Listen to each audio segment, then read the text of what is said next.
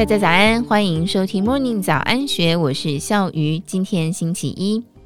台湾在全球半导体产业的领先地位众所皆知，但是在部分从业人士眼中，半导体人才危机已经明显浮现。因为少子化造成大学生的人数逐年减少，投入理工科系比例又一年比一年更低，意味着大学理工科系的学生规模正在加速缩水。另外一个浮现的危机就是人才素质弱化，而且自从十二年国民教育一百零八课纲实施之后，进入大学的第一批学生，也就是目前大一学生的基础学科能力表现弱化，就清楚反映出来。国立台湾大学电机资讯学院院长张耀文教授长期投入半导体相关人才教育。他在国科会之前在新竹举办的台湾半导体产学论坛当中表示，台大发现整体来说，一百零八课纲的新生，也就是目前大一学生，在上学期的基础学科表现，相较于上一届的成绩有明显弱化，特别是微积分还有普通化学。如果是从各个学院来看，电资学院的情况还不是最糟糕的。他之前接受《金周刊》专访时说明，只有一个学期的成绩往下掉，固然说服力有限，可能需要持续追踪。但是参与大一微积分教学的不少台大老师，以前都没有学生基础学科能力比前一届大幅下降的感觉，但是从上学期以来，这个感觉很明显。张耀文认为。台大大一学生的数学及化学程度降低，其实是一个双重危机。第一，微积分授课老师的评分有一致性，不至于去年跟今年的评分标准大不同。而且许多大一微积分课程是多位老师联合出题共同评分，在评分标准相对稳定之下，大一同学的成绩还明显低于前一届，这情况比成绩不佳更加严重。第二。实施一百零八课纲的目的之一是希望培养学生自主学习的能力。而从经验来看，如果强调自主学习，高中生学科程度的分布应该更趋向于 M 型化。通常能够进台大的都是在 M 头，但是现在连 M 头的水准都在下降，不能不说是警讯。张耀文认为，一百零八课纲大砍了自然领域的学分数，与大一学生基础学科成绩的降低有不少关联。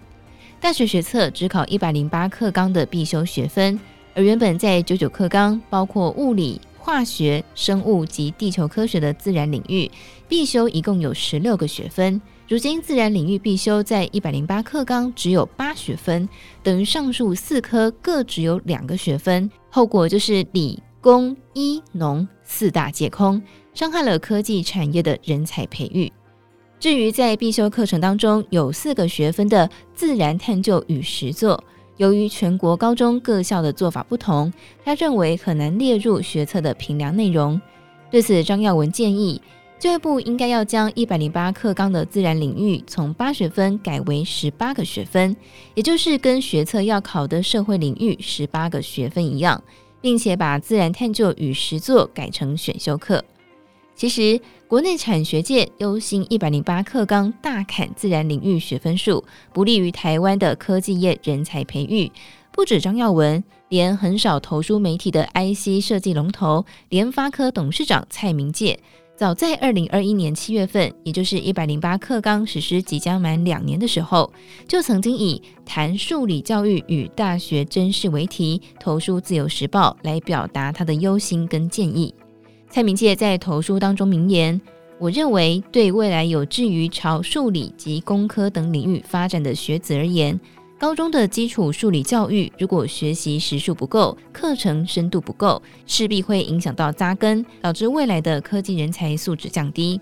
另一方面，大学入学考试政策的变动，会牵动高中学生的学习重心跟学习资源分配。如果考试政策规划可能导致高中数理教育被轻忽，甚至失去学生跟家长应有的重视，势必会影响学生的竞争力。所以，为了国家的未来，我诚挚呼吁，高中教育乃至于大学入学考试制度，应该重视数理教育基础的奠定，并且能够有效鉴别出数理优秀人才，其影响甚为深远，不可不慎。